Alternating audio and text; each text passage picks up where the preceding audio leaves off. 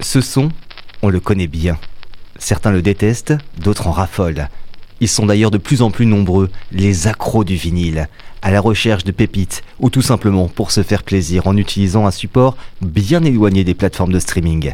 Serial Records vous emmène à la découverte de sonorités variées et ça grâce à Vatana, un véritable passionné qui nous accueille dans sa boutique comme à la radio, rue des Halles, à La Roche-sur-Yon. Salut Vatana. Salut Bastien. On reste dans les années 70. Je sens très nostalgique ces derniers jours, ces dernières semaines.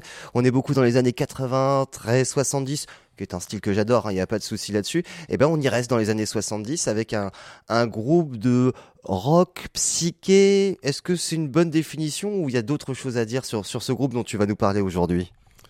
Oui, oui, on peut dire ça. C'est un des groupes emblématiques euh, du rock psychédélique euh, à la française, bien qu'il y ait eu pas mal d'anglais dedans. Euh, voilà, c'est un, des groupes qui fait tout de suite référence pour les amateurs du genre. J'ai nommé Gong.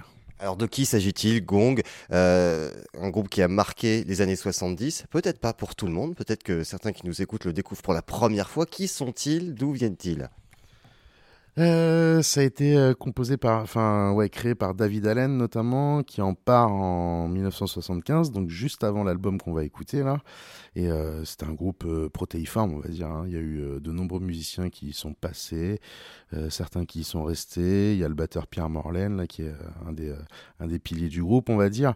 Et voilà, c'est un groupe communautaire, j'ai envie de dire. Communautaire, c'est-à-dire en gros, il y a le concept et puis des gens autour qui gravitent, c'est ça? Ouais, voilà, on peut dire ça, euh, parce qu'on peut retrouver également Steve Village dedans. Euh. Enfin voilà, il y a, y a, du beau monde qui est, puis c'est, ouais, c'est emblématique de la période. Je me dis, ils sont aussi liés avec le château d'Hérouville. Il y a un espèce de mode de vie communautaire qu'ils ont essayé de traduire en musique. Et puis, euh, effectivement, c'est de la musique qui tripe. Hein, on, est bien d'accord. oui, ça se traduit comment alors justement ce côté communautaire, côté un peu peace and love des années 70 Ouais, voilà, bah, c'est de la musique un peu lysergique, hein, on va dire. Hein. ça fait partir, c'est assez planant. Euh, après, il y a, y a, des passages bien plus nerveux, effectivement aussi, quoi. Mais euh, euh, on peut commencer, si on veut se pencher sur le groupe Gong, par le premier album studio, Camembert électrique. Euh, qui voilà bon je pense que tout est dit dès le nom hein. dès le nom dès la pochette. Mais euh, là on va écouter euh, on va écouter un extrait de l'album Chamal. Donc c'est le septième album studio.